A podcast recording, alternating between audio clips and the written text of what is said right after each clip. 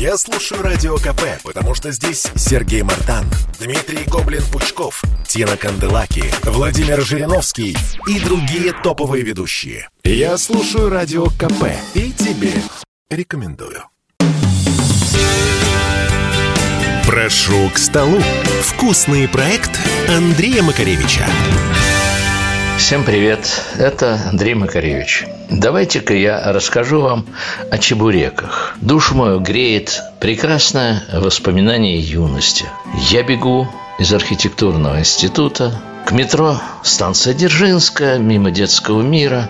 На дворе зима, а на углу стоит тетка в нечистом халате, и через плечо у нее висит деревянный ящик, в котором обычно разносят мороженое. Только там не мороженое, там чебуреки. 14 копеек штука. И ты, конечно, не можешь удержаться, покупаешь чебурек, из ящика валит пар, тетка ухватывает чебурек крохотным кусочком бумаги и дает тебе, ты стараешься ухватить за этот кусочек, и ты видишь, что чебурек по краям хрустящий, а в середине уже такой мягкий и дряблый, он наполнен соком. И ты страшно боишься этот сок растерять, а еще больше пролить на себя. И все равно ничего не получается. После первого же укуса ты капаешь себе на куртку, как бы ты ни изгибался, и на морозе этот жир замерзает белыми сосульками.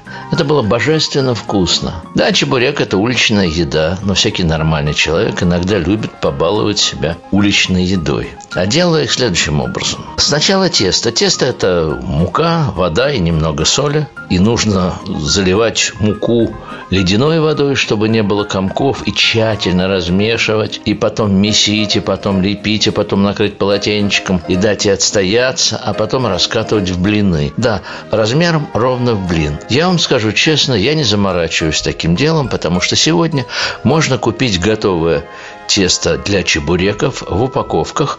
Оно очень неплохое. Единственное, что я с ним делаю, я все-таки беру скалку и делаю этот блин еще чуть-чуть больше и тоньше. Ну, внести свою лепту. Несколько секретов фарша.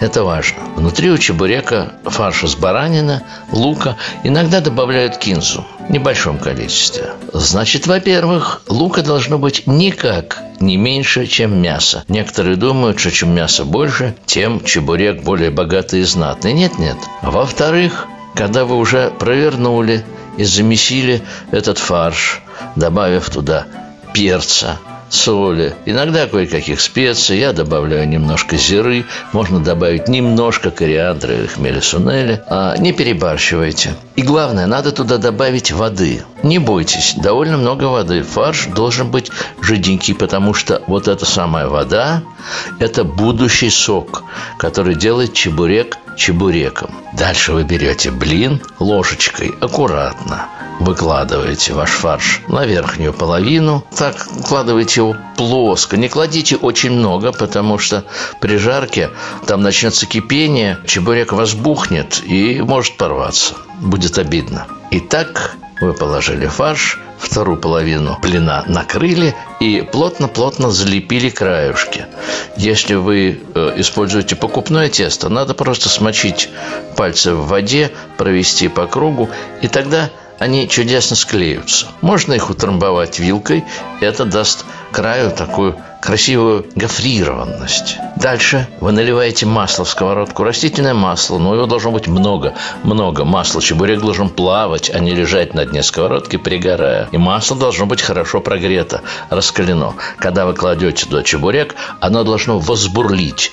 Это знак того, что все идет правильно. Вы положили туда один или сразу два чебурека, и он на ваших глазах надувается воздухом изнутри и становится золотистым. Буквально через минуту его можно можно перевернуть на другую сторону. В горячем масле он готовится очень быстро. И потом еще один секрет.